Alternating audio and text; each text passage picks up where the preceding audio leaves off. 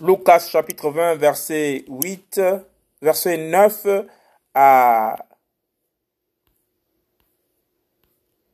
19. Parabole des vignerons. Verset 9.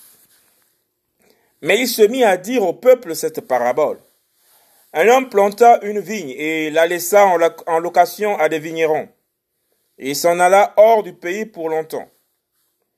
Et au temps favorable et opportun, il envoya un esclave vers les vignerons afin qu'il lui donne du fruit de la vigne.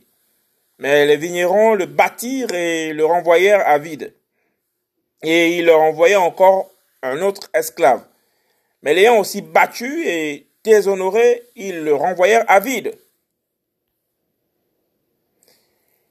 Et il envoya encore un troisième, mais ils le blessèrent aussi et le jetèrent dehors.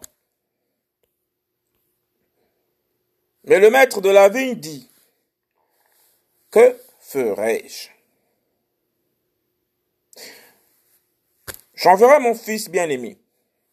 Peut-être que quand ils le verront, ils le respecteront.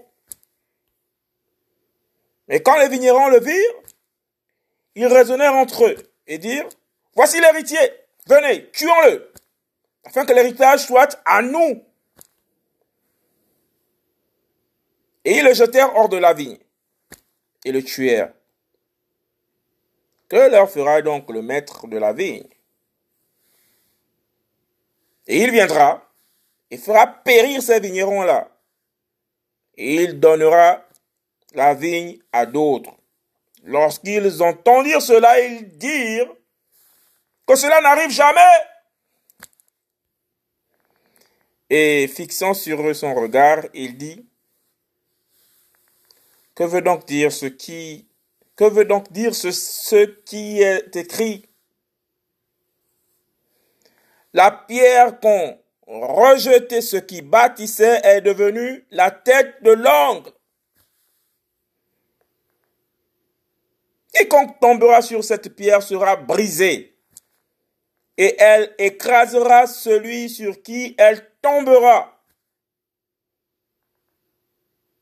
Et les principaux prêtres et les scribes cherchèrent à mettre la main sur lui à l'heure même. Mais ils craignaient le peuple, car ils comprirent que c'était pour eux qu'il avait dit cette parabole. Lucas chapitre 20 verset 9 à 19. Parabole et vignerons.